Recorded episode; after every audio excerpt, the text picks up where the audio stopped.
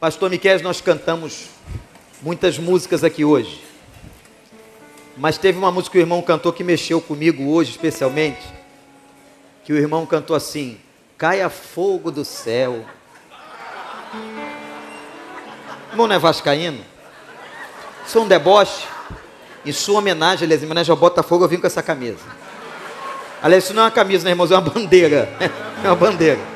É uma bandeira. Em homenagem ao Botafogo. Um time bíblico. Caia fogo do céu. Cantou aqui hoje. E quem foi que disse que o Botafogo só tem uma Kombi de torcida? Quem disse isso? Quem? Quem? Tinha uma. Eu não. Tinha uma multidão lá no Maracanã hoje. Nunca vi tanta gente naquele estádio. Uma multidão. Parabéns ao Botafogo, aos seus ilustres jogadores. Não conhecemos nenhum deles, mas olha, jogaram bem, venceram. O gatito, o gatito, o gatito é o goleiro, não é isso, irmão? E tem outros, né? Vem cá, irmão. Você, vem cá, vem cá. Você não é Botafogo, você é tricolor. O quê? Que isso, irmão? Casaca? Virou a casaca? Mudou? Cadê o microfone? Você sobe seu microfone. Irmão, Miquel, Miquel está boicotando tudo, irmãos. O torcedor está magoado, está magoado, está chateado. Tem crente lá no, nos times de futebol, no Botafogo? Tem, Botafogo. O Gatito Fernandes já esteve aqui com a gente. Verdade. E verdade. o Jefferson também, irmão nosso também. É verdade, Ricardo, que tem muito jogador hoje convertido ao Senhor, não é? Com certeza. Muitos jogadores têm encontrado a palavra de Deus a partir da minha vida, né, pastor? Me encontrei também, me encontrei com Jesus a partir de um projeto também, na época de Atleta de Cristo, quando eu jogava no América. Então, o futebol tem sido um alvo de Deus muito grande. Muitos atletas têm contado a Cristo com esse projeto. Muitos jogadores fazem trabalho nas concentrações, nos clubes. E tem aqui nós técnicos também, tem, jogo, tem pessoal da comissão técnica, tem outras pessoas né, que trabalham com futebol e que são hoje é, gente de Deus, não é? Sim, com certeza. Aqui nós já temos atletas também que têm frequentado aqui, e aqui tem o Duílio, tem o, o Ailton, tem o Fabinho, né, vários jogadores, Marcelo Augusto, vários jogadores também que fazem trabalho nos seus clubes, onde estão. O Ailton disputou a final ontem, né, com, com, lá na, no, no Brasiliense. Ele perdeu, mas chegou à final, mas está lá no Brasiliense. O, o Duílio estava no América, o Fabinho está no Flamengo, na diretoria do Flamengo. Então a gente tem. Muito bem. É a igreja do Recreio também presente em vários lugares. É verdade. Obrigado, disso, irmão. só para me encerrar, dizer para o senhor que meu coração botafoguense, porque Ah. o Botafogo tem uma das bases bíblicas também, a estrela solitária, É? que seguiu Jesus e é a estrela do Botafogo. É? É, também, base bíblica. Fogo! Isso é que eu chamo de distorcer a escritura.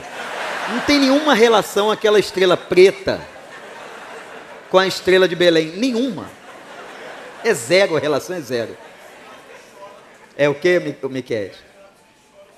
Miquel, Miquel está impossível hoje, irmãos. Gente, eu disse domingo passado, muitos não estavam aqui, porque eu sei que muitos irmãos vêm à noite, mas foi me feita uma homenagem pelos 29 anos em que eu tenho estado aqui, pela graça de Deus, na frente deste rebanho, e eu disse que hoje eu traria a vocês uma palavra que foi o primeiro sermão que eu preguei nesta igreja há 29 anos atrás.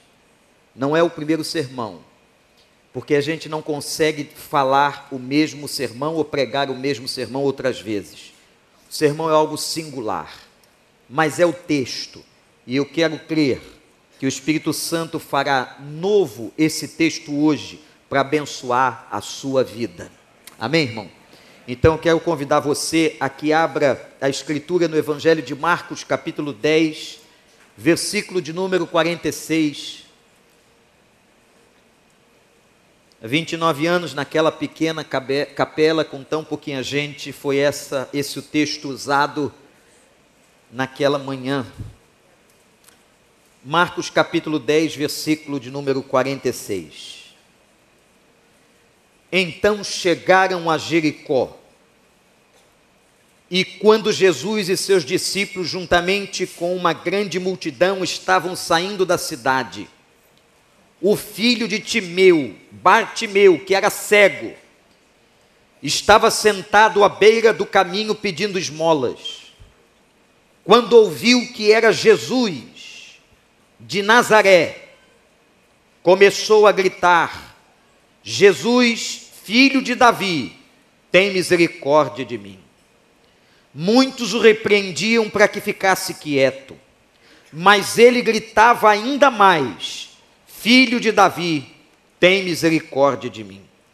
Jesus parou e disse: Chamem-no. E chamaram o cego: Ânimo, levante-se, ele o está chamando. Lançando da sua capa para o lado, de um salto pôs-se em pé e dirigiu-se a Jesus. O que você quer que eu lhe faça? perguntou-lhe Jesus. O cego respondeu: Mestre, eu quero ver. Vá, disse Jesus, a sua fé o curou. Imediatamente ele recuperou a visão e seguiu Jesus pelo caminho. E seguiu Jesus pelo caminho. Que o Espírito Santo de Deus nos abençoe. Irmãos, hoje pela manhã, pastor Miquel citou há pouco, eu preguei num texto que aconteceu em Jericó. Segundo o livro dos reis, quando as águas daquela cidade se tornaram amargosas. Como foi que Deus tratou a história que pregamos aqui, quando Deus curou as águas de Jericó, foi uma história de milagre.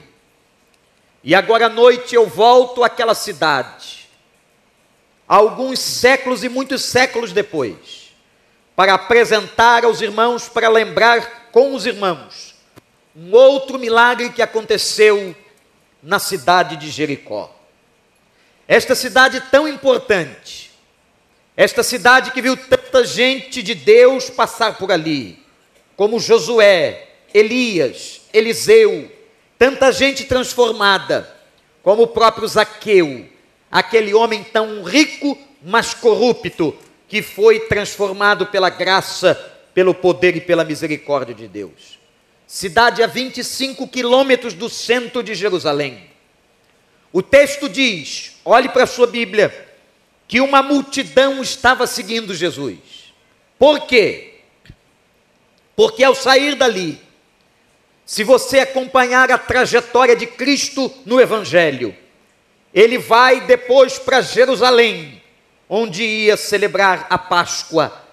Era tempo em que toda a região tinha muita gente, e é por isso que uma grande multidão estava com Jesus, não só pelos seus feitos, pelos seus milagres, por tudo que ele fazia, pelos seus ensinamentos, pela pregação, mas estavam com ele por causa da celebração da Páscoa. Interessante, irmãos. Todos queriam ir à festa. Quem é que não quer ir na festa? Quem é que não gosta de ir na festa? Era a festa do povo, era a festa da cidade, era a festa dos judeus, celebrando a libertação do cativeiro egípcio, que era comemorada no centro de Jerusalém. Todos queriam ir, mas alguns não podiam ir. E entre estes poucos que não podiam ir, está a figura de Bartimeu, um cego. Não há talvez uma das piores coisas para um ser humano do que a cegueira. Mas o texto da Bíblia não diz que ele era só cego. Ele era pobre não era só pobre, era um miserável. Sentado na beira da estrada, pedindo esmolas para sobreviver. Olhando para o texto bíblico de Marcos capítulo 10. Este homem era cego. Este homem era pobre, miserável, e ele era só. Eu não sei quais das coisas que eu disse aqui que é pior. Se é pior ser cego, se é pior ser miserável, passar fome, ou se é pior viver só. Porque a Bíblia diz que este homem tinha uma família, e o pai dele é citado no texto o nome do pai dele era Timeu. Mas Timeu não aparece em nenhum outro lugar do Novo Testamento. Onde está a família deste homem? Se um nome é citado na Escritura, é porque este nome ou esta família tinha alguma projeção naquela cidade.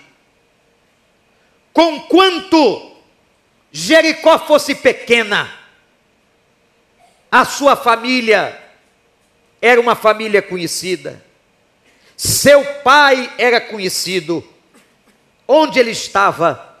Será que estava morto? Será que ainda estava vivo, mas considerava que o pecado do filho envergonhava a família, como os judeus pensavam, e que ele não era digno de atenção e o deixara mendigando na beira do caminho? Se seu pai Timeu estava morto, onde estão os outros familiares? Nós não os vemos. Vemos um cego, miserável, pobre, sentado na beira do caminho, solitário. Meus irmãos, olhando para a vida de Bartimeu, o filho de Timeu, nós podemos afirmar com toda convicção de que somente um milagre podia salvar a vida deste homem. Quando eu estava lendo esse texto, eu fiquei pensando, meu pai, Quantos Bartimeus nós conhecemos? Quantas pessoas miseráveis? Quantas pessoas absolutamente pobres? Tem uma cena que me comove a cada domingo, eu não sei como vamos resolvê-la. Não sei nem o que fazer, porque há muitas questões na situação social das pessoas. Mas fica perto de um sinal aqui perto, uma mãe com um recém-nascido no colo pedindo esmola. Eu já a vi várias vezes, mas hoje a cena partiu meu coração, porque a criança buscava com a boca alimento no seio da mãe, mas ela se desviava ou ela alimentava o filho, ou ela pedia esmola nas janelas dos automóveis.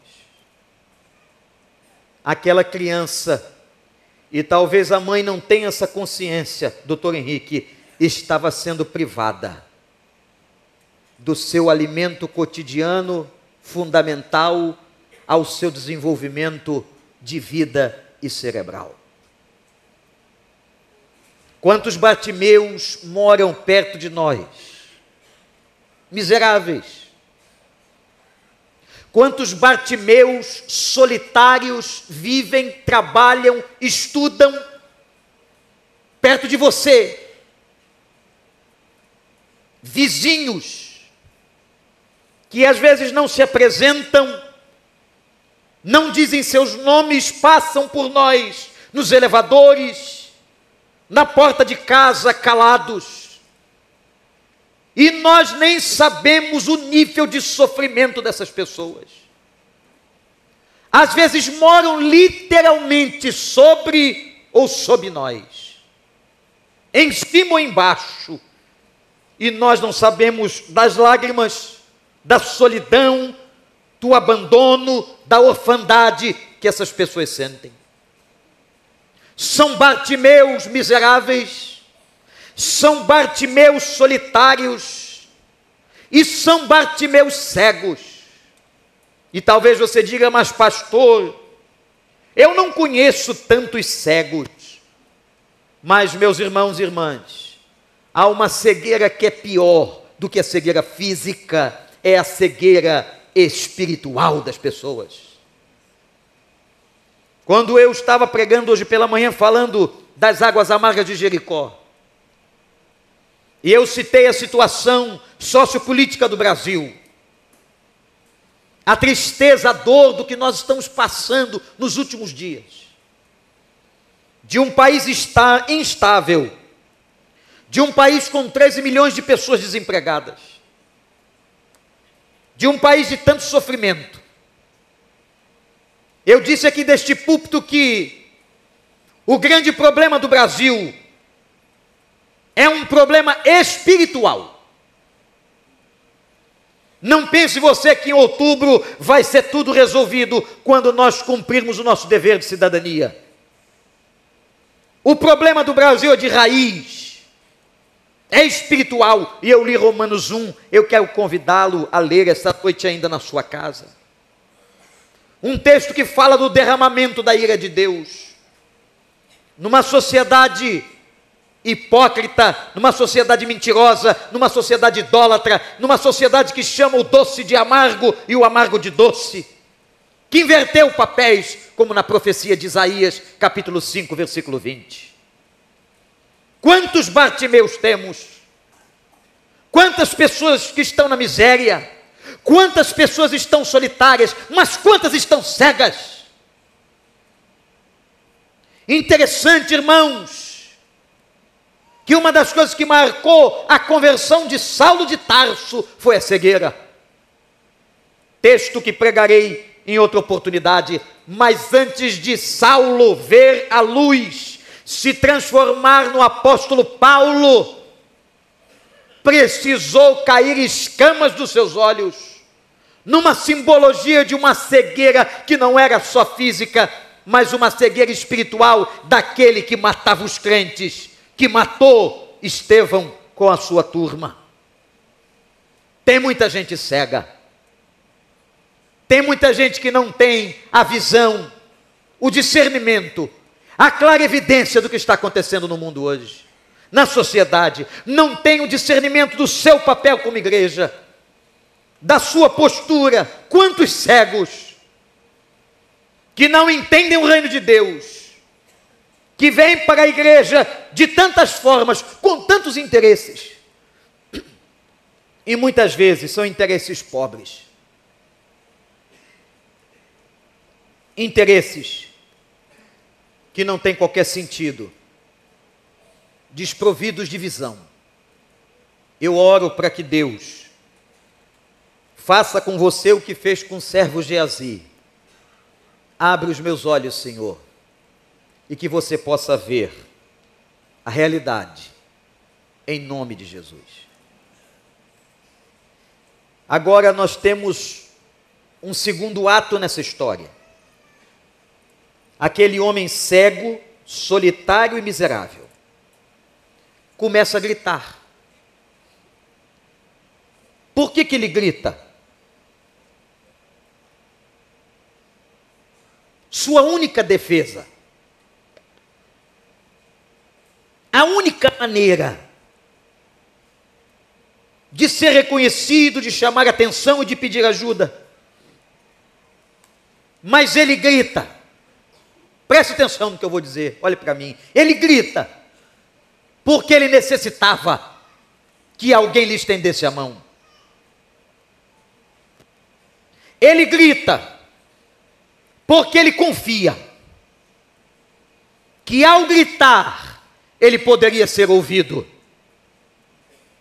Se ele não acreditasse que o seu grito seria ouvido, ele não gritava. Quantas pessoas não gritam mais? Quantas pessoas não têm nem mais força? Encontrando tanta gente. Quantas pessoas dizem, pastor, eu não tenho força nem mais para orar, eu não tenho força para gritar, eu não tenho força para falar com Deus, porque eu já não acredito mais. Eu não acredito que está acontecendo não só na situação política social do país, mas eu não acredito na intervenção de Deus na minha vida. Não acredito que seja possível um milagre. Mas Bartimeu, o filho de Timeu, da cidade de Jericó, acreditava e tanto acreditava que ele gritava, talvez com toda a sua força, demonstrando a sua fé e confiando de que Jesus podia mudar a sua vida. E o seu grito era um grito de reconhecimento de quem era Cristo. Porque ele vai gritar, irmãos, o título messiânico uma frase messiânica. Quando a Bíblia diz que ele declara, no seu grito, filho de Davi, tem misericórdia de mim. Você pode repetir comigo essa frase? Filho de Davi, tem misericórdia de mim. De novo, toda a igreja, Jesus. De novo, igreja.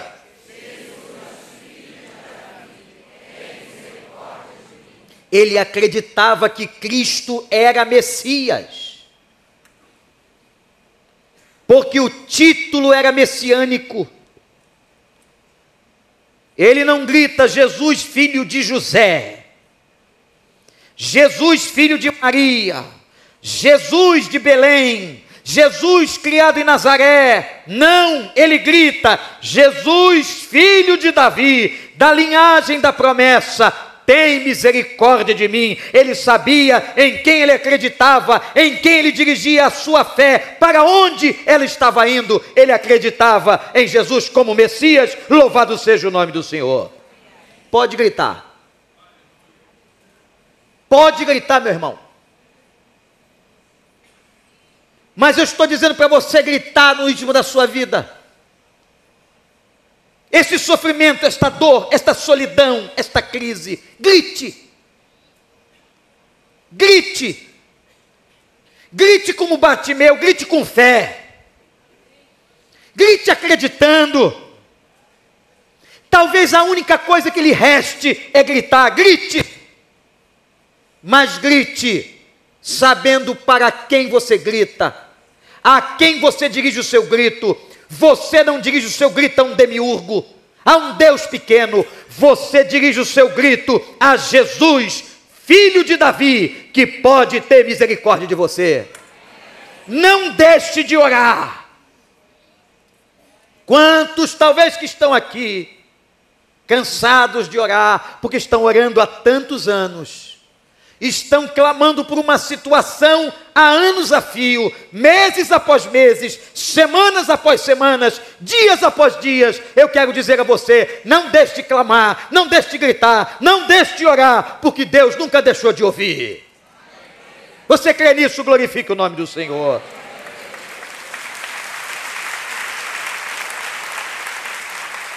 Não bastava para Bartimeu conhecer o nome e a pessoa de Cristo. Não bastava para ele saber que ele era filho de Davi, sabe por quê, gente? Tem muita gente que acredita que Jesus é o filho de Deus. Mas o que Bartimeu queria era uma experiência. Aqui está a grande diferença de uma pessoa que acredita para uma pessoa que tem fé transformadora. Acreditar, diz a Bíblia, até o diabo acredita. Agora, a experiência com amor, com a graça, com a misericórdia, com a salvação, é uma experiência pessoal e maravilhosa e que cada um de nós precisa ter. Só quem teve sabe. Você teve? Você já teve uma experiência com Deus? Já teve uma experiência de oração? Já teve uma experiência de transformação? Eu tive outra agora, gente. Nessa viagem missionária que fizemos, quando saímos do Oriente Médio, fomos até a Europa encontrar o nosso missionário ucraniano.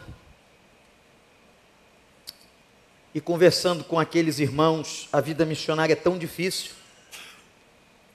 Coordenador de uma região do leste europeu,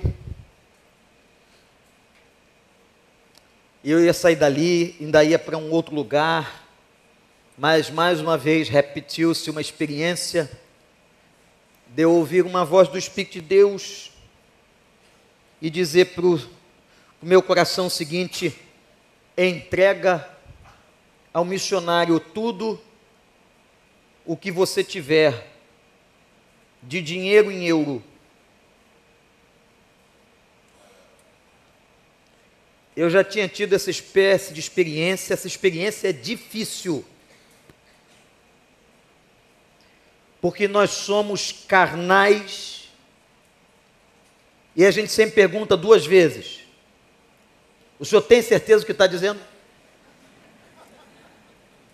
Como Deus nunca erra, e nós que somos teimosos, ele diz assim: Eu mandei você entregar todo o dinheiro que você tinha, mas senhor, não é muito. Olha só, então se não é muito, é mais fácil de dar. E fica aquela briga entre você, entre nós, os nossos egoísmos e a ordem do Senhor, entrega. Então eu entreguei. Já tinha tido outras experiências dessa natureza do campo missionário. Entreguei. Passamos, irmãos, por algumas regiões do mundo ali na Europa. Mas é muito interessante, quem conhece a Alemanha, que a Alemanha é um dos únicos países do mundo em que não há limite de velocidade nas suas estradas. E o nosso missionário estava muito bem motorizado, porque na região do mundo onde ele vive, é comum ter certos tipos de carro, principalmente carros alemães. E ele tinha um Audi possante. Esse tipo de carro que numa estrada livre sem que haja qualquer limite de velocidade, qualquer. Quem gosta de andar rápido se sente extremamente motivado.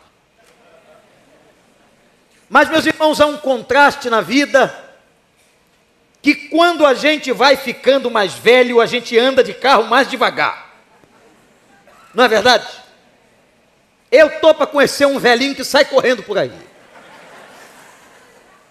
Os velhinhos não sofrem acidente, eles causam acidente, mas sofrer não. Eles vão diminuindo a velocidade. Eu estou entrando nessa fase de andar mais devagar, de não correr tanto. Só que o missionário era 15 anos mais novo, dirigindo um Audi numa estrada da Alemanha, meus irmãos. Você tá tendo, vai tendo aquela experiência com Deus, pastor Daniel. Eu vou freando no carona, já fez isso? O cara está dirigindo e você está freando que não tem freio, mas você está ali, orando, pedindo. Ele, pastor, que estrada, que experiência. E até que uma hora eu disse, irmão, pode ir mais devagar. É uma ordem sou mais velho que você, estou aqui em nome da nossa junta também. Mais devagar. Eu não quero ir hoje para o céu porque eu tenho coisa para fazer ainda. Dessa maneira tão trágica. Mas nós varamos de uma cidade para outra da Alemanha com aquela velocidade, aquela experiência que mexe com os nossos intestinos.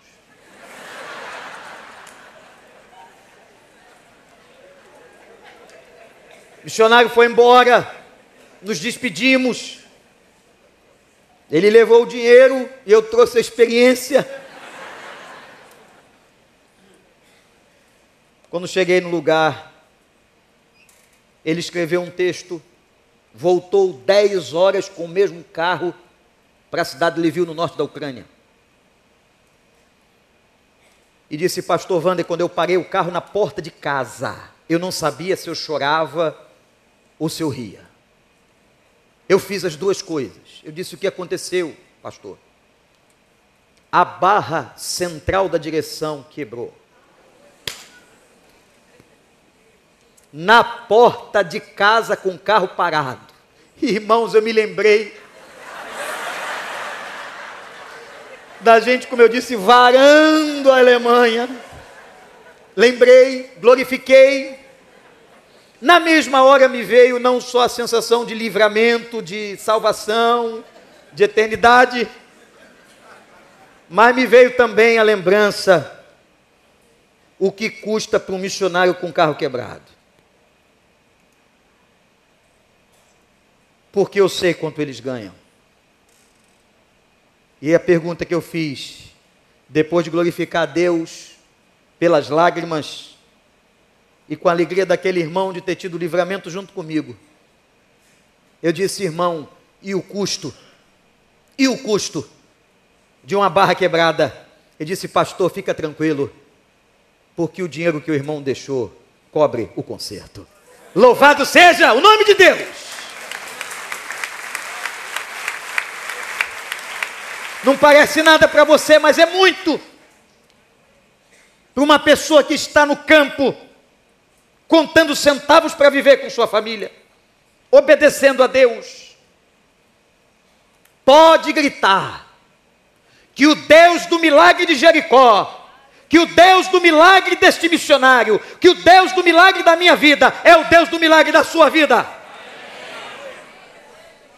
O nosso Deus é Deus assim. É Deus que faz e que trabalha enquanto a gente dorme. Louvado seja o nome do Senhor. Que dá livramento, que põe o pão na mesa, que dá transformação. O nosso Deus é o Deus da glória. Pode gritar. Pode gritar. Porque eu quero dizer para você: Jesus vai ouvir o seu grito. E interessante na história que a multidão que estava acompanhando Jesus repreendia o cego. Calha a boca. Ninguém está interessado no seu sofrimento. Parece que é algo real para todos nós. Quem é que está interessado no seu sofrimento? A sociedade é tão individualista, tão hedonista, buscando seus próprios prazeres. Quem é que está interessado no seu sofrimento? Eu quero dizer para você o nome da pessoa que está interessada no teu sofrimento. O nome dele é Jesus, o filho de Davi. Enquanto todo mundo mandava ele calar a boca, Jesus o ouve. Mas é interessante que esse rapaz cego, Bartimeu, tinha uma insubordinação, uma insistência, uma persistência. Quanto mais a torcida do cala-boca gritava, a Bíblia diz que era aí que ele gritava ainda mais. Um homem lutava contra uma multidão, um homem cego, miserável, solitário, um homem, uma pessoa, pode muita gente dizer para você: não vai dar certo, não tem jeito, não tem saída, o diagnóstico é fatal, você não vai dar jeito na sua vida, a sua história não tem jeito, o seu casamento não tem jeito, o seu filho não tem jeito. Acredite, o nosso Deus é Deus do impossível. É Deus que faz. Que trabalha na impossibilidade, como fez. Bartimeu, ele gritava, gritava ainda mais, e o povo cala a boca, e aí é que ele gritava, Jesus ouviu. Quando Jesus ouviu, disse assim: chama o cego. Eu imagino, eu estou imaginando a cena teatral dos homens que mandavam o cego calar a boca. Gente, como o ser humano é covarde. Naquele momento, Naquela hora, a multidão, diz o texto, vira-se para o cego e diz: Ele te chama. Onde estava aquela multidão, enfurecida, raivosa, agora estão atônitos, porque o único que foi chamado foi o cego que gritou. O único que foi chamado foi o cego que gritou. E os hipócritas ali, Olha, ele está te chamando. Agora foi todo mundo para o partido de Bartimeu. Todo mundo para o partido de Bartimeu. Porque ele agora estava do lado do chefe. Tem gente assim. Tem gente hipócrita. Tem gente que vai na onda. E ele chama o cego e agora, nesse encontro, ele pergunta uma pergunta das mais estranhas do Novo Testamento. Uma pergunta estranha. Por que é que um cego quer? E Jesus perguntou para ele: O que você quer? O que queres? Interessante, irmãos. O respeito de Jesus pelo arbítrio de Bartimeu. O respeito de Jesus pelas escolhas de um homem. É aqui que reside uma situação teológica das mais sérias, que muita gente não entende. Acha que o nosso Deus é um Deus que arromba a porta. Acha que o nosso Deus é o Deus que obriga. Não. Deus nunca obrigou. A Bíblia diz que ele sempre foi um Deus que bate na porta. Um Deus que convida. Um Deus que chora por Jerusalém. Mas ele nunca foi um Deus que vai obrigar você a fazer o que ele quer, porque ele não é incoerente. Ele nos deu o arbítrio. E por mais que nos tenha criado, ele nos respeita nas nossas escolhas. Por isso, meu irmão, minha irmã, tome muito cuidado com as escolhas que você faz na vida. E depois não venha dizer, Deus quis assim. Porque muita coisa que acontece na nossa vida, Deus não quis assim. Muita coisa que nós decidimos, Ele não gostou, ou Ele não gostaria que tivéssemos decidido. Tome cuidado com as suas decisões. Toma cuidado com as decisões dessa semana. Toma cuidado. Porque você tem um bem precioso chamado o livre-arbítrio, com o qual você pode arbitrar. E ele vai sempre te respeitar. Ele respeita até homens e mulheres que querem voluntariamente ir para o inferno. Deus não manda ninguém para o inferno. Mas Ele está diante das pessoas, dizendo: Eu te amo eu quero resgatar e salvar a tua vida. Batimeu podia ter pedido tanta coisa. Ele podia ter pedido esmola. Ele podia ter pedido dinheiro. Ele podia ter pedido abrigo, um teto para dormir. Ele podia ter pedido pão ele podia ter pedido para ir para a casa do seu pai Timeu. Ele podia ter pedido para rever os seus amigos. Ele não pediu nada disso. Ele pediu uma coisa só: Eu quero ver. Aquilo que era o motivo do seu grito, do seu clamor, do seu desejo ele coloca diante de Deus com muita clareza. O que é que você quer nessa noite? Diz para Deus. O que é que você quer nessa noite? E talvez uma das coisas que mais você esteja precisando é que Deus abra os teus olhos para que você veja. Veja o caminho que Ele está te mostrando. Veja o erro que você está cometendo Veja a desobediência onde você está entrando e veja a proposta de Deus para que você possa ter uma vida mais feliz. Senhor, eu quero ver.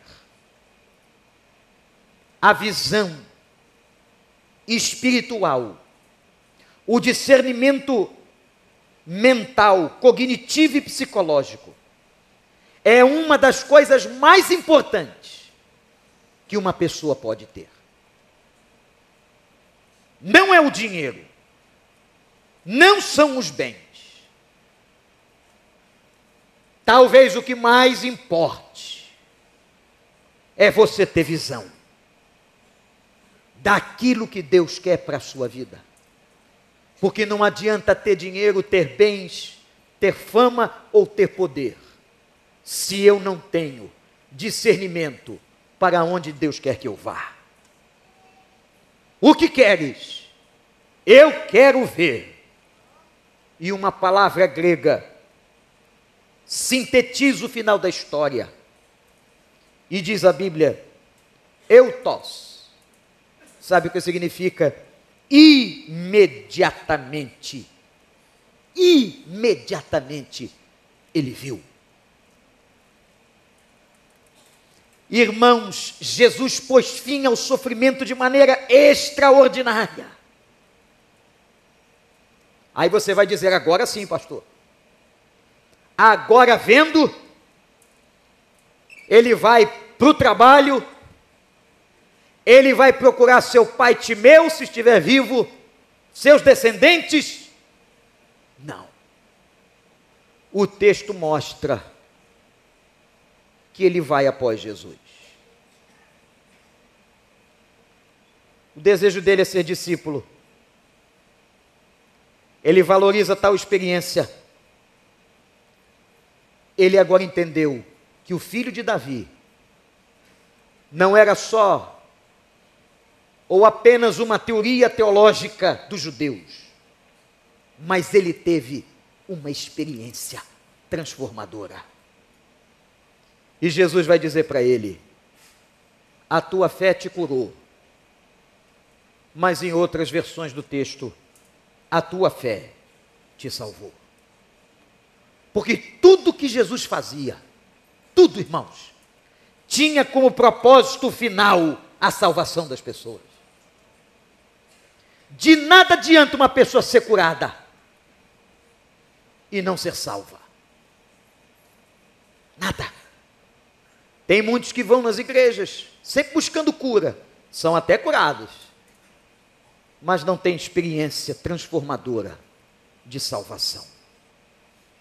Ele não disse nada sobre a cura física do homem. Nos textos originais, ele diz: A tua fé te salvou.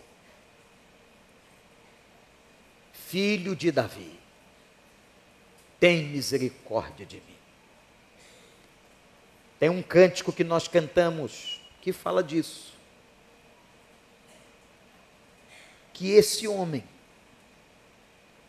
foi curado porque creu. Irmãos, irmãs que estão aqui, talvez você tenha entrado aqui com essa situação e a sua situação particular tão semelhante. Miserável, solitário, precisando de uma transformação. Não deixe de clamar. Eu vim à igreja, pastor, disse uma mulher. Mas vim porque eu venho sempre. Porque eu já não acredito mais que esse milagre possa acontecer dentro da minha vida. Eu disse a ela o que eu digo a você: não deixe de clamar. Mesmo que toda circunstância diga não, não deixe de clamar. Continue clamando. Grita, grita, grita, grita. Porque o filho de Davi ouve. Especializado em cura, especializado em salvação, mudou a vida de Bartimeu: O que queres? Pergunta Jesus a você. Diga para ele: Eu preciso da tua graça. Abaixe sua cabeça em oração comigo.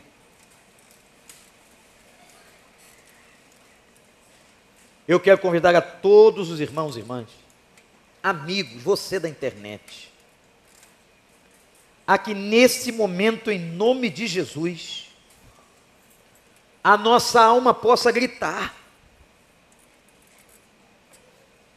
Aquele pedido, aquele clamor, aquela ferida, aquele filho, aquela cegueira, aquela dor. Grita agora com a alma. Mesmo que as circunstâncias que toda a multidão esteja dizendo, cale a boca ele diz: grita. Como gritou Bartimeu na beira da estrada. Ele já estava fora da, do caminho. Diz o texto, à beira do caminho. Sentado na entrada da cidade, pedindo esmola cego. Parece que não tinha mais jeito. Mas vai entrando o filho de Davi, que tem misericórdia e ouve. Ele está passando aqui agora com o seu espírito, ouvindo você E Ele pode operar na sua vida agora, em nome de Jesus. E o Senhor pergunta: O que queres que eu te faça? Você precisa do auxílio. Você precisa desse auxílio na sua vida. Você que entrou aqui, você precisa. Você reconhece que sozinho não dá. Você reconhece que o filho de Davi está aqui e que ele pode chamar você pelo nome e dizer: É com você, meu Bartimeu, é com você. O que queres que eu te faça? A graça de Deus que alcança. Você precisa. Todos estamos de cabeças baixas em oração. Se você precisa, diga para Ele que precisa. Levante a sua mão, eu vou orar pela sua vida. Você precisa que Deus abençoe. Deus abençoe, Deus abençoe. Deus abençoe. Lá na esquerda, Deus abençoe. Aqui no centro, Deus abençoe. À direita, lá na frente, Deus abençoe. Lá atrás, louvado seja o nome do Senhor. Louvado seja o nome do Senhor.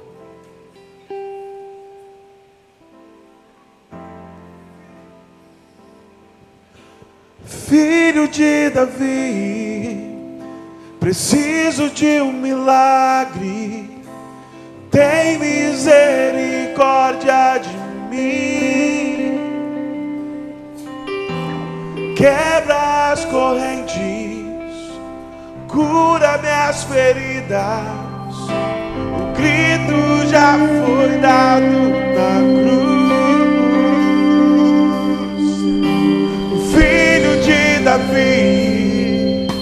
Preciso de um milagre. Tem misericórdia de mim. Quebra as correntes, cura minhas feridas. O grito já foi dado na cruz. Toda igreja em pé agora, adorando o Senhor. Quero convidar que enquanto a gente canta agora, vem aqui, você que levantou sua mão. Você que levantou sua mão pelo templo. Vem aqui para a gente orar junto por essa dor, por esse grito, por esse clamor. Sai do teu lugar em nome de Jesus. Pode vir. Graças a Deus. Graças a Deus ó oh, Deus, minhas dores e aflições Vem. lá na cruz e a vitória, nova vida, nova Vem gritar. história. Vem gritar na presença de Deus.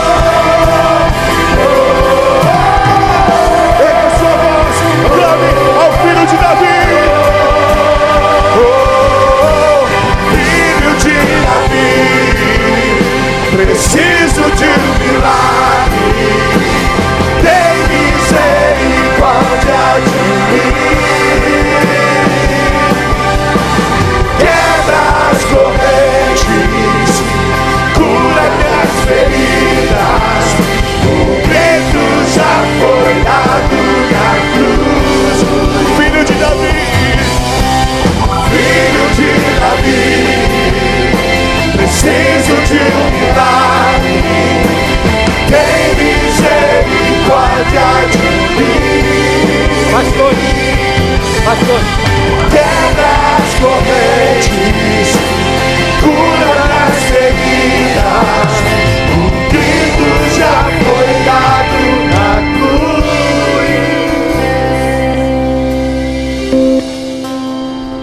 ô Senhor, grita, Pai. Grita diante do Pai, grita. Clama, clama, clama, clama.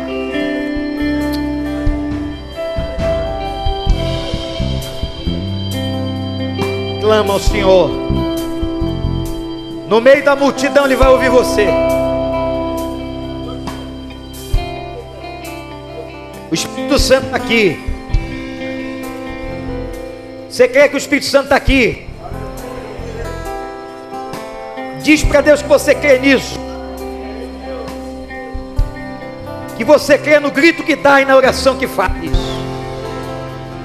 Não por causa de você, mas você crê por causa do poder dele. Tem gente que está aí no banco que tem que estar aqui. Deus está chamando você. Vem entregar teu grito no altar. Mais uma vez nós vamos cantar antes de orar. Da metade do cântico para frente. E vai ser a tua chance. É contigo que Deus está falando. Vem. Peço que foi dado Isso. amor Aleluia. Aleluia. Aleluia. nada se compara ao grito que foi dado,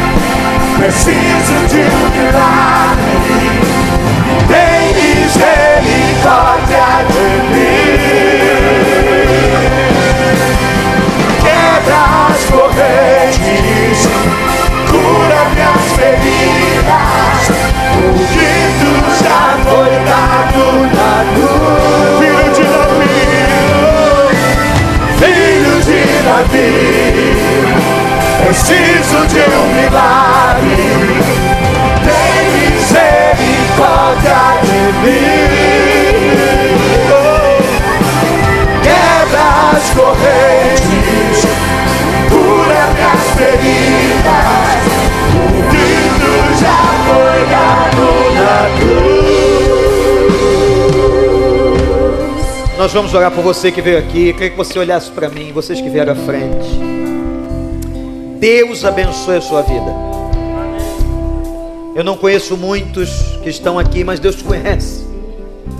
Deus sabe das tuas lágrimas, por que você está chorando, do teu grito, da tua dor. Eu vou pedir a todos que estão aqui à frente, que estão aqui pela, na igreja pela primeira ou segunda vez,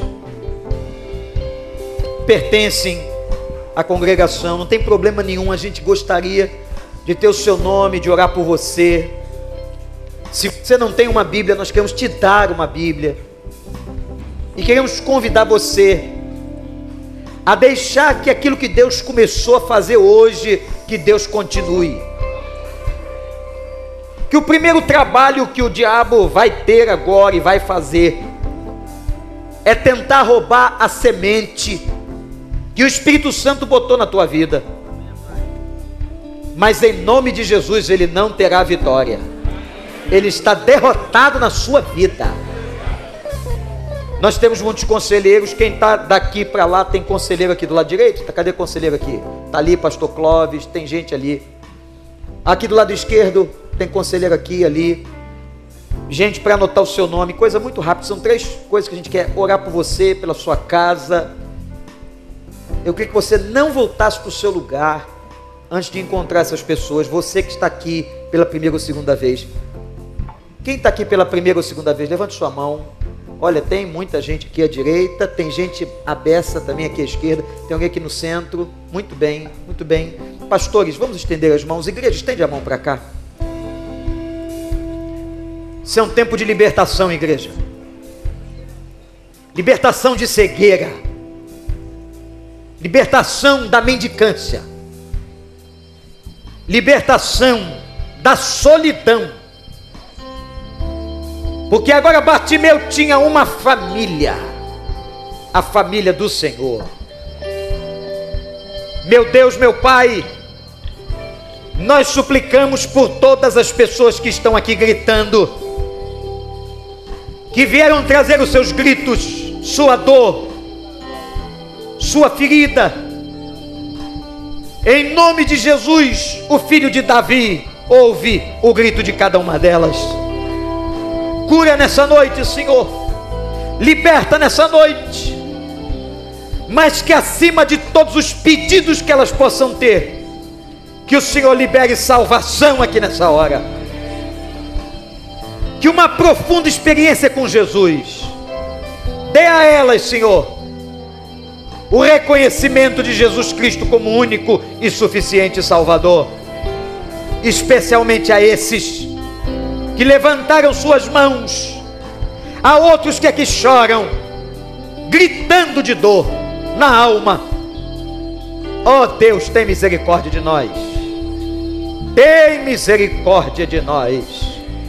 E assim como ouvistes a Bartimeu, ouve o nosso clamor, ouve o nosso clamor, ouve o nosso clamor em nome de Jesus.